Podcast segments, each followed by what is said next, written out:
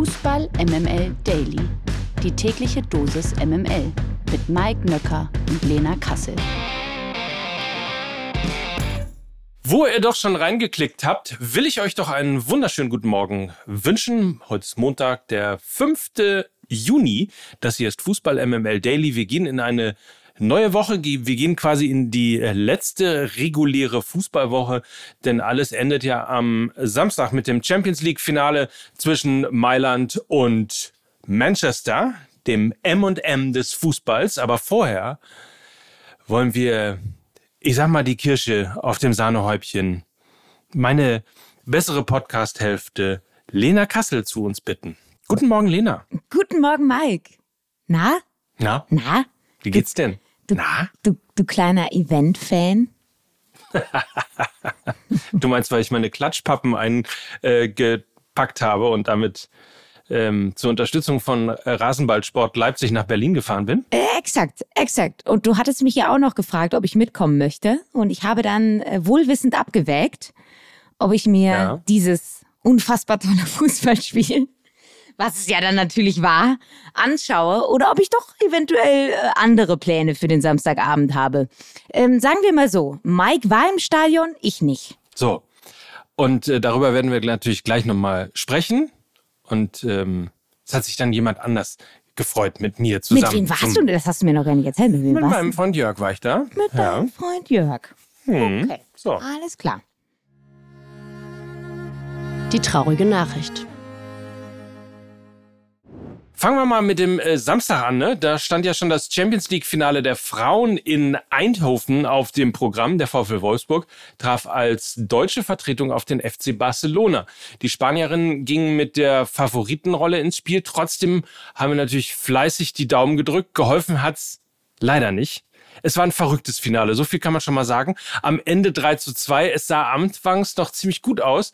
Eva Pajor und Alexandra Popp haben nämlich eine 2 zu 0 Pausenführung für Wolfsburg erzielt. Doch der FC Barcelona konnte die Partie in Durchgang Nummer 2 tatsächlich komplett drehen. Durch einen Doppelpack von Patricia Guaro und einen Treffer von Fridolina Rolfö stand Barca zurück auf der Siegerstraße.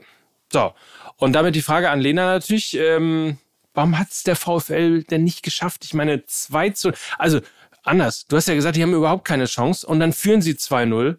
Warum bringen sie das denn nicht über die Ziellinie? Ja, Ne, woran hattet ihr liegen, ne? Das ist immer Ja, woran hattet ihr liegen? Ja, da frage ich mich auch. Das woran hattet ihr liegen? Also, okay, bevor wir in die Analyse starten, ist es dennoch eine große Errungenschaft, dass wir am Ende einer ja wirklich fantastischen deutschen Frauenfußballsaison in Deutschland einen deutschen Champions League Finalisten haben. Also erstmal nochmal Chapeau dafür. Das ist eine große Leistung und es ist ein krönender Abschluss für ein wahnsinniges Frauenfußballjahr, was wir hier in Deutschland erlebt haben, mit zahlreichen Zuschauerrekorden und so weiter und so fort. Also das möchte ich mal voranschicken. Und das schicke ich auch voran, weil sicherlich die Enttäuschung bei allen, die es mit dem VfL Wolfsburg halten, relativ groß ist. Oder na, sagen wir mit allen, die es irgendwie für den deutschen Frauenfußball halten, relativ groß ist. Ähm, was haben sie verpasst? Äh, der FC Barcelona ist nun mal die weltbeste Mannschaft im Frauenfußball. Das ist so und das haben sie nach der Halbzeit auch gezeigt. Innerhalb von fünf Minuten stand es ja dann plötzlich 2 zu 2. Und ich glaube, der VfL Wolfsburg hat es verpasst, dieses sehr hohe, sehr mutige Pressing, was sie teilweise situativ in der ersten Halbzeit gezeigt haben, wo ja dann auch allen voran das Tor von Eva Pajor durch entstanden ist. Ne? Sie haben sehr hoch geschoben, haben Druck ausgeübt. Lucy Bronx war ja dann diejenige, die den Fehler gemacht hat und Eva Pajor konnte dann abschließen. Ähm, das haben sie zu selten in der zweiten Halbzeit gezeigt. Also Barcelona ist eine Ballbesitzmannschaft. Sie kommen darüber, sie können wenig Tempo, sie können wenig kontern. Und ähm, deshalb hätte ich mir gewünscht, dass sie auch in der zweiten Halbzeit in irgendeiner Form in sich noch die Kräfte gefunden hätten, in ein offensiveres Pressing zu gehen, ähm, höher zu stehen, mutiger den Spielaufbau von Barcelona zu unterbinden und dementsprechend sie eventuell zu Fehlern gezwungen hätten. Und ich glaube, darin hätte eine Chance gelegen für den VfL Wolfsburg. Das haben sie nicht gemacht. Ich hatte das Gefühl, dass sie schon in der ersten Halbzeit Halbzeit ziemlich, ziemlich viele Kräfte und ziemlich viele, viele Ressourcen auf den Platz gelassen haben. Und dementsprechend war das in der zweiten Halbzeit dann zu wenig, zu devot. Und Barcelona, wenn du sie an den Ball lässt und wenn du sie spielen lässt, dann haben sie in jeder Situation die Möglichkeit, ein Tor zu erzielen. Und äh, so war es dann auch. Und es waren drei an der Zahl. Und äh, das ist aus Wolfsburger Sicht äh, relativ bitter, weil sie es in der ersten Halbzeit geschafft haben, brutal effektiv zu sein. Es gab nur die zwei Chancen. Es gab den Kopfball von Alex Popp und es gab den Distanzschuss von Eva Payon. Mehr war auch nicht drin. Und ähm, leider muss man dann auch unterm Strich sagen, wenn wir rein das Sportliche betrachten, dann ist das ein, ein, ein verdienter Finalsieg für den FC Barcelona gewesen. Aber dennoch glaube ich, dass der VfR Wolfsburg Chancen gehabt hätte, wenn sie noch ein bisschen mehr Kräfte gehabt hätten und einfach äh, Barcelona vorne ähm, zugestellt hätten, den, den Ballbesitzfußball im Keim erstickt hätten, dann wäre eine Chance da gewesen. Diese Kräfte hatten sie nicht, augenscheinlich. Und demnach haben sie mit 3 zu 2 doch dann auch verdient verloren. Aber sie haben Barcelona, der weltbesten Mannschaft dieser Welt, äh, die Stirn geboten. Und das ist das, was bleibt. Und darauf kann man aufbauen. Und wir können stolz sein aus deutscher Sicht. Pokalgesetze. Ein anderes großes Finale fand am Samstagabend natürlich auch noch statt. Äh, das DFB-Pokalfinale zwischen RB Leipzig und Eintracht Frankfurt endete letztlich verhältnismäßig unspektakulär. Die Sachsen setzten sich mit 2 zu 0 durch und konnten somit ihren Pokalgewinn aus dem vergangenen Jahr erfolgreich verteidigen. Nachdem die erste Halbzeit ohne Großchancen zu Ende ging, verlief das Finale in Halbzeit 2 etwas offener. Die Frankfurter kamen zu zwei guten Konterchancen, die sie aber nicht gut zu Ende spielten. Auf der anderen Seite brachten Kunku die Leipziger etwas glücklich durch einen mehrfach abgefälschten Distanzschuss mit 1 zu 0 in Führung. Kurz vor Ende sorgte Dominik Sobosloy für die Vorentscheidung und den Endstand. Mike, wir haben es ja zu Eingangs schon gehört. Du warst für uns vor Ort im Stadion.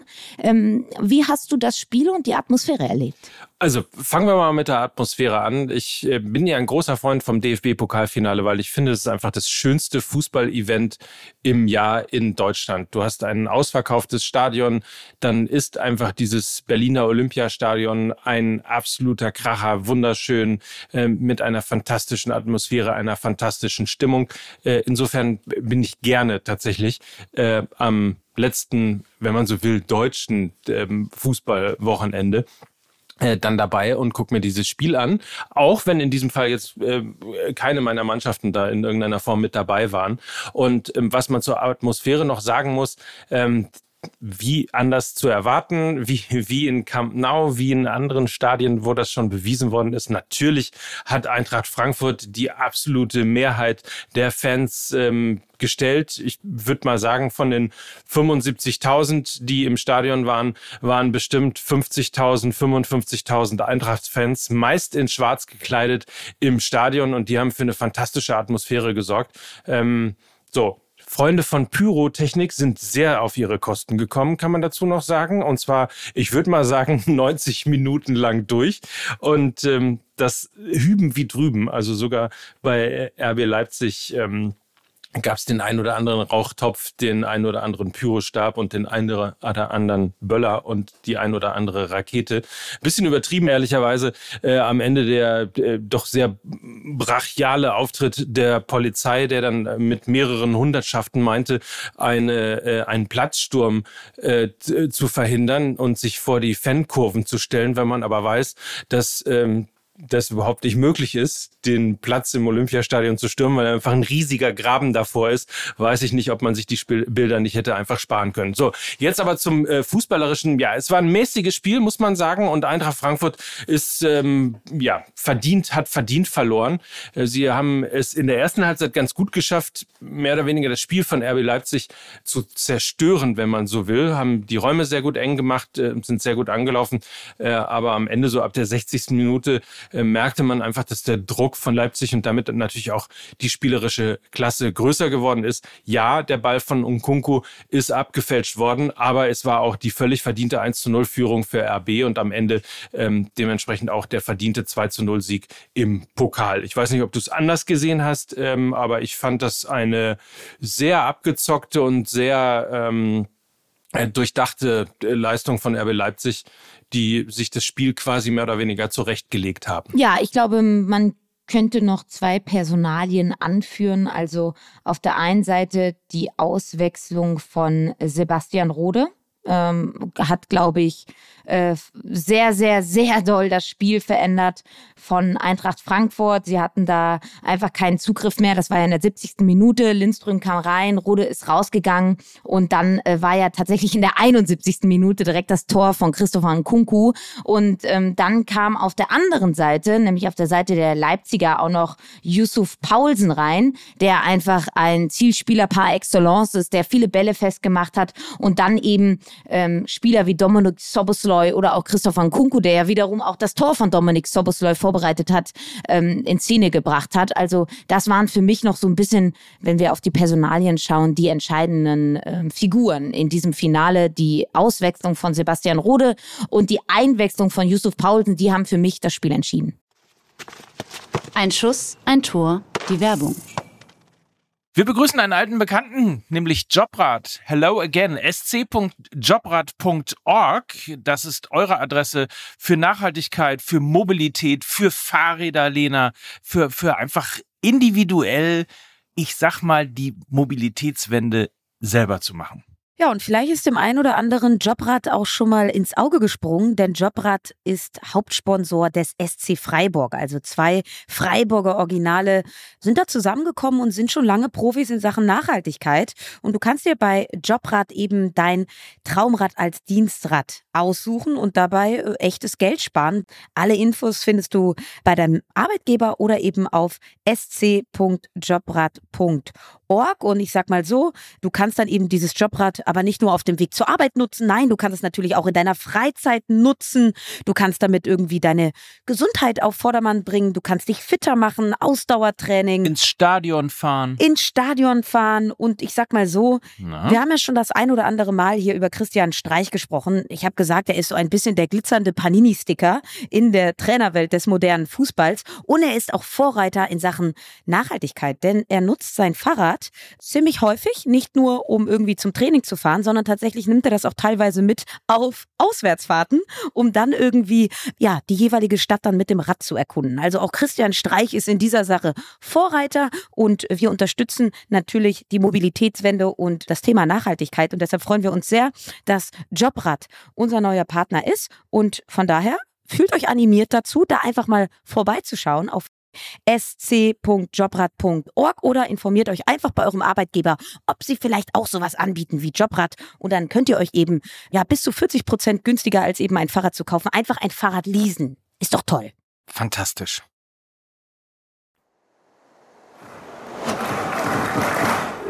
Im Rahmen des Pokalfinals gab es äh, auch noch Interviews, logischerweise. Eintracht Sportvorstand Markus Krösche hat ein Interessantes dazu abgeliefert. Am Mikrofon von Sky Sport wurde Krösche nämlich gefragt, ob er auch in der kommenden Saison noch Sportvorstand der Frankfurter Eintracht sein wird. Krösche antwortet deutlich mit Ja. Zuletzt wurde er nämlich ja immer mal wieder als Nachfolger von Hassan Salihamidzic vom FC Bayern ins Gespräch gebracht. Das kann man sich jetzt wohl abschminken. Der Knaller des Tages. Ex-Bayern-Trainer Julian Nagelsmann soll einen neuen Verein gefunden haben. So soll Nagelsmann ab der kommenden Saison das Traineramt von Paris Saint-Germain übernehmen. Das berichten die französischen Medien mit Food Mercato und L'Equipe. Zuletzt wurde noch ja verschiedenste Namen immer mal wieder reingeworfen.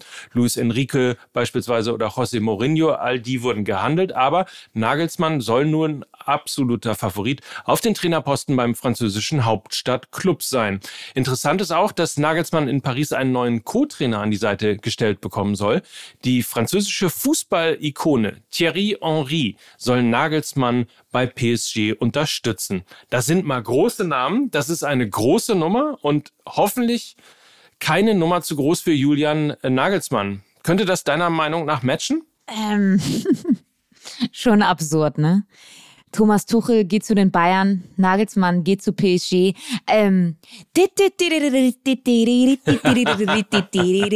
ja. Okay, schauen wir mal, schauen wir mal auf die Meldung. Also, mein erstes Gefühl, als ich diese Meldung gelesen habe, war, hä?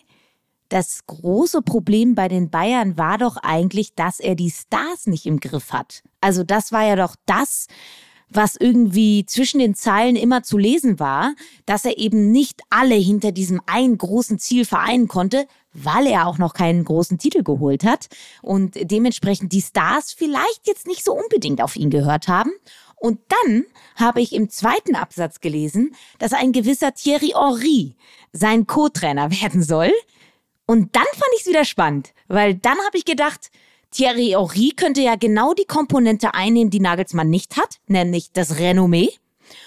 Und Nagelsmann könnte die Komponente einnehmen, die Thierry Henry eventuell nämlich nicht hat, nämlich die des Masterminds, des taktischen Masterminds, derjenige, der irgendwie die Matchpläne schmiedet, der irgendwie weiß, wie taktische Finessen funktionieren, der weiß, eine Mannschaft gut auf Gegner einzustellen, der ähm, irgendwie das große Ganze von außen vielleicht nochmal im Blick hat, der vielleicht nicht über diese emotionale Komponente kommt, sondern eher der neutralere Part ist. Und in dieser Kombination Henri und Nagelsmann fand ich es schon wieder ein spannendes Projekt, auch wenn wir bedenken, dass ja Lionel Messi vermutlich gehen wird. Also einer der absoluten Star, Star, Star-Spieler wird nicht mehr da sein. Es ist aber ja auch noch nicht klar, was mit Neymar und äh, Mbappé überhaupt passiert. Also wer weiß, ob dieses Dreier-Ego-Gespann überhaupt noch so in der Form da ist. Und ähm, wenn Paris eines weiß, auch mit Hinblick auf die vergangene Champions League-Saison, dass sie eventuell nicht nur nach Namen einkaufen, sondern eventuell auch nach Idee. Und dann ist Nagelsmann, glaube ich, qua seines Trainerprofils der richtige Mann, der äh, junge Mannschaften entwickeln kann, der eine klare Idee hat, der taktisch herausragend agiert. Und wenn er den Gegenpol Thierry Henry, der vielleicht über dieses wie soll ich es sagen, über sein Renommee, über seine Geschichte, über sein Standing, über seinen Namen kommt. Seine Aura. Seine Aura. Genau das ist der richtige Begriff. Seine Aura, die ein Julian Nagelsmann eventuell noch nicht haben kann. Und dann könnte es eine sehr, sehr gute Chemie geben. Also ich finde die, ähm, diese Meldung sehr interessant und in der Zusammensetzung, allen voran in der Zusammensetzung zwischen Ori und Nagelsmann sehr, sehr vielversprechend. Ich bin natürlich total traurig, weil das sprengt äh, diese fantastische Sendung bei CBS von Kate Abdo, wo ja, ja. Thierry Henry einer der äh, Hauptprotagonisten, einer der Hauptexperten ist. Aber naja, aber das zeigt doch, was das für, was das für ein Typ ist, ne? Also, er bringt ja eine Leichtigkeit und er bringt einen Witz mit, die, glaube ich, gerade diesem Konstrukt, und das ist es ja, PSG, sehr, sehr gut tun würde, weil es diesem Konstrukt Aura und Charisma verleiht, was dieser Verein bisher nicht hatte. Das kommt überraschend. Karim Benzema verlässt Real Madrid. Das gaben die Königlichen gestern offiziell bekannt. Der Vertrag des 35-jährigen Franzosen läuft noch in diesem Sommer aus. Laut übereinstimmenden Medienberichten und äh, da haben wir ja auch schon drüber berichtet, wollte Real den Vertrag mit Benzema eigentlich verlängern, doch die vorgelegten Offerten stellten den Franzosen wohl nicht zufrieden. Benzema wird seine Karriere also nicht in Madrid beenden. Seine Spur führt aktuell nach Saudi-Arabien. Seit Tagen wird bereits darüber spekuliert, dass der saudische Meister Al-Ittihad Benzema gerne verpflichten würde und ihm ein Jahresgehalt von 100 Millionen Euro zahlen würde. Das sollte reichen. Nach Bildinformationen könnte Real schon einen Nachfolger in der Hinterhand haben. So sind die Madrilenen an einem Kauf von Nationalspieler Kai Havertz interessiert. Der 23-jährige Ex-Leverkusener, der vor drei Jahren für rund 80 Millionen Euro zu Chelsea wechselte, gilt als Wunschspieler von Ancelotti und Clubpräsident Florentino Perez. Schon 2020 wollte Real Havertz gerne verpflichten, doch der entschied sich für einen Wechsel auf die Insel. Klar ist, dass die Londoner einen aufgeblähten Kader haben und sich in diesem Sommer von einigen Topstars trennen werden müssen. Aber, Lena Kassel, damit der Ball wieder zu dir gespielt, passt Harvards zu Real. Also, ich glaube, es ist wichtig, an dieser Stelle zu sagen, dass Karim Benzema kein klassischer Neuner ist. Ich weiß nicht, wo ich das gelesen habe, aber ich habe es mal gelesen, dass ein Trainer über Benzema gesagt hat, er wäre der weltbeste Zehner. Und ähm, er ist eben der Spieler, Spielertyp, der sich tief die Bälle abholt, der ein gutes Raumgefühl hat, der Kombinationsspiel kann, der technisch stark ist, der nicht nur in der Box lauert, sondern der sich aktiv am Spiel beteiligt. Also das Profil ähm, dass der Benzema-Nachfolger haben sollte, ist eines, was wesentlich vielseitiger ist als ähm, das des klassischen Neuners. Also der sollte nicht nur im Strafraum verharren und auf Flanken warten, sondern sich auch tief einbinden und dann auch Schnittstelle und Initiator für die Angriffe für Vinicius Junior, für Rodrigo sein, die dann eben äh, mit ihrem Tempo durchstechen könnten. Und ich glaube, dass Kai Havertz ein Spielertyp ist, der genau dieses Profil bekleiden kann. Also wenn man sich gerade an seine Prime bei Leverkusen erinnert, dann ist Kai Havertz ein Spieler, der wie kaum ein anderer genau das vereint, nämlich technische Finesse, sehr gute äh, Spielintelligenz, Raumgefühl, Kombinationsspiel und er ist auch ein Finisher. Also man denkt das gar nicht so, aber man erinnert sich eventuell auch an das Champions League Finale, wo er dann das entscheidende Tor gemacht hat. Also ähm, er hat durchaus auch Torinstinkt. Nicht in diesem klassischen Sinne, wie wir uns das immer alle vorstellen als Neuner, irgendwie Flanke, Kopfball, Tor, ähm, er steht trotzdem sehr oft sehr richtig. Und ich würde es mir langfristig wünschen, dass er als Zehner agiert, weil ich glaube, er wäre für mich persönlich, was sein Skillset angeht, der prädestinierte Zehner hinter einem sehr guten Neuner. Ich weiß aber auch, dass er eventuell ein Übergangsjahr für Real Madrid schaffen könnte, wo er diese falsche Neuner-Position einnimmt, weil wir wissen alle, das weiß auch der FC Bayern zum Beispiel, der Stürmermarkt ist sehr, sehr schwierig aktuell. Es gibt sehr, sehr viele Mannschaften, die nach einem sehr, sehr guten Neuner suchen. Der wird sehr, sehr teuer sein und dementsprechend ähm, gibt es vielleicht dieses obligatorische Übergangsjahr von Real Madrid, bevor sie einen richtig, richtig, richtig großen Neuner kaufen. Und ich glaube, Kai Havertz könnte das ähm, kurzfristig als Neuner lösen und langfristig als Zehner sehr, sehr gut erfüllen. Auch mit Hinblick darauf, dass Modric irgendwann auch nicht mehr spielen wird. Ähm, also von daher finde ich das interessant und auch persönlich aus seiner Sicht interessant, weil ich glaube, es ist keine Option, auch für seine Karriere nicht bei Chelsea zu bleiben. Ich glaube, es wäre für ihn persönlich auch ein gutes Signal, einfach zu Real Madrid zu wechseln. Und man darf ja nicht vergessen, die holen auch noch solche Spieler wie Jude Bellingham. Und die letzten Transfers, die Real Madrid getätigt haben, ähm, mit Chouameni, mit Rüdiger, mit Alaba, die haben alle funktioniert.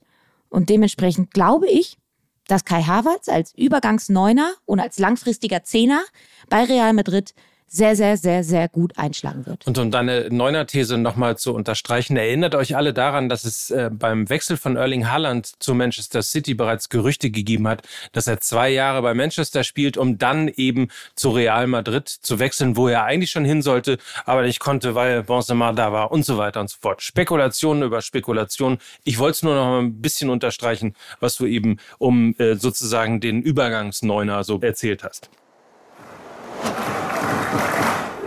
Ganz schnell noch ein paar Personalien bei Real Madrid, äh, denn da gab es einiges. Marco Asensio beispielsweise, das ist auch schon bestätigt worden, der wird seinen auslaufenden Vertrag bei den Königlichen nicht verlängern und wohl ablösefrei zu Paris Saint-Germain wechseln beziehungsweise auch der Wechsel ist äh, mehr oder weniger eigentlich durch, aber eben noch nicht offiziell bekannt gegeben. Und zudem gab Real ebenfalls bekannt, dass man sich im Sommer von Eden Azar einvernehmlich trennen werde. Azar hatte eigentlich noch einen Vertrag bis 2024 in der spanischen Hauptstadt und wechselte ja 2019 als Ronaldo-Ersatz für eine Ablösesumme von 100 Millionen Euro vom FC Chelsea nach Madrid.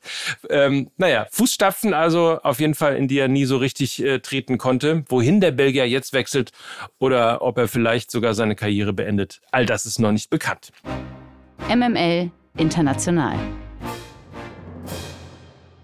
Auch in England kam es am Wochenende zum großen Pokalfinale. Im Finale des FA Cups kam es im Londoner Wembley Stadion zum Manchester Derby zwischen City und United. Äh, der deutsche Nationalspieler Ilkay Gündogan avancierte dabei zum Man of the Match bereits nach 13 Sekunden brachte Gündogan die Sky Blues mit 1 zu 0 in Führung. Bruno Fernandes schaffte noch per Elfmeter den Ausgleich, ehe erneut Gündogan City ein zweites Mal in Führung brachte.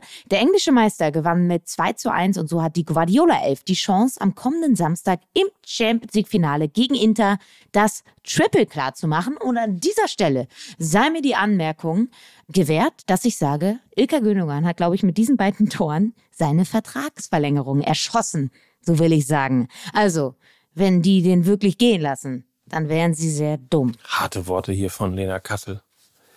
Ja, Aber das Trippelgefühl hatte ich, weißt du noch, das Trippelgefühl hatte ich ja schon vor Wochen. Das hattest du auch ich bei den mich Bayern. Nur beim Verein ich hatte mich nur beim Verein geirrt. Hm, ja, kann ja mal passieren, ne? Die Lage der Liga.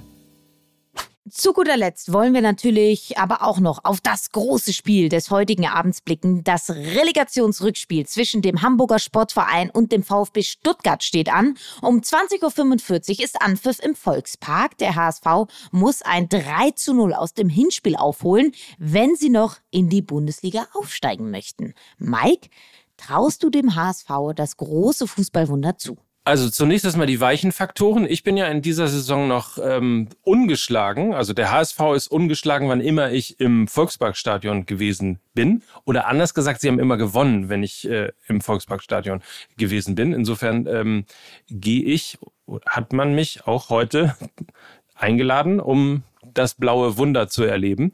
Ähm, Traue ich dem HSV zu? Also Stadion, Atmosphäre, mitziehen, Momentum schaffen, auf jeden Fall. Ähm, Offensive, auf jeden Fall. Defensive wird, glaube ich, das große Problem des Hamburger Sportvereins sein. Das ist, ähm, glaube ich, eine, die dann ähm, dieser fantastischen Offensive wiederum vom VfB Stuttgart nicht wirklich gewachsen sein wird. Insofern, es wird ein dickes Brett, es kommt auf die Atmosphäre an, es kommt auf das Momentum im Spiel an, vielleicht ein frühes 1-0 für den HSV und dann wirklich so, dass sich dann alle Fans und Spieler so gegenseitig in einen Rausch jubeln und spielen. Ähm, dann, dann ja, dann wäre es das blaue Wunder. Ob es wirklich passiert, ähm, tut mir leid für Hamburg. Ich würde es gerne anders sehen, aber ich habe da so leichte Zweifel. Man darf ja auch nicht vergessen, im Hinspiel oder nach dem Hinspiel haben ja auch einige, ja, der Walterball, so vorhersehbar, habe ich ja auch alles gesagt.